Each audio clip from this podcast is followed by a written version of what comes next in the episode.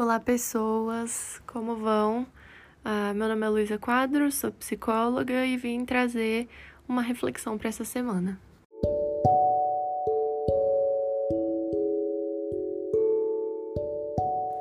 Em espaços de terapia, a gente se depara com alguns termos que se repetem por vezes, né? E hoje eu estava pensando a respeito de acolhimento.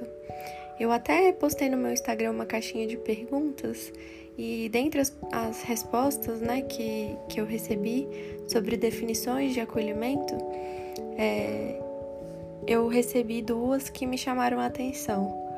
Uma pessoa pergunta: seria aceitar as emoções? Tipo, se tá triste, sofrer o que tem que sofrer para passar? E uma outra pessoa disse: Entendo que é tentar compreender o que eu estou sentindo e por que de estar sentindo, sem me julgar, mas entender o que eu preciso naquele momento e quais são as minhas necessidades. Eu entendo que é uma definição que pode ser bastante é, ampla né, e aberta a muitas interpretações.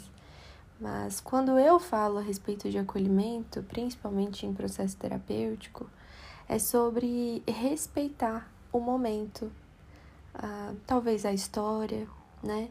É, isso que disseram, né, sobre sofrer o que tem que sofrer, talvez seja um pouco disso também, com respeito e não tentando negar o sentimento, negar aquele acontecimento, mas tentar refletir um pouco sobre ele né? Compreender, beleza, isso aconteceu.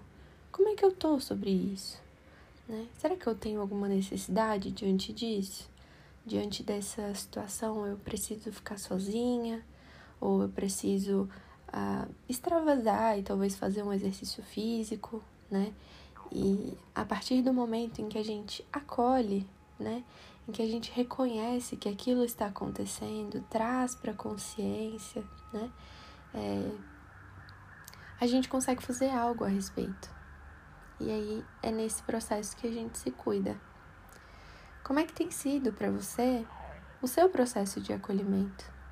O seu processo de cuidado?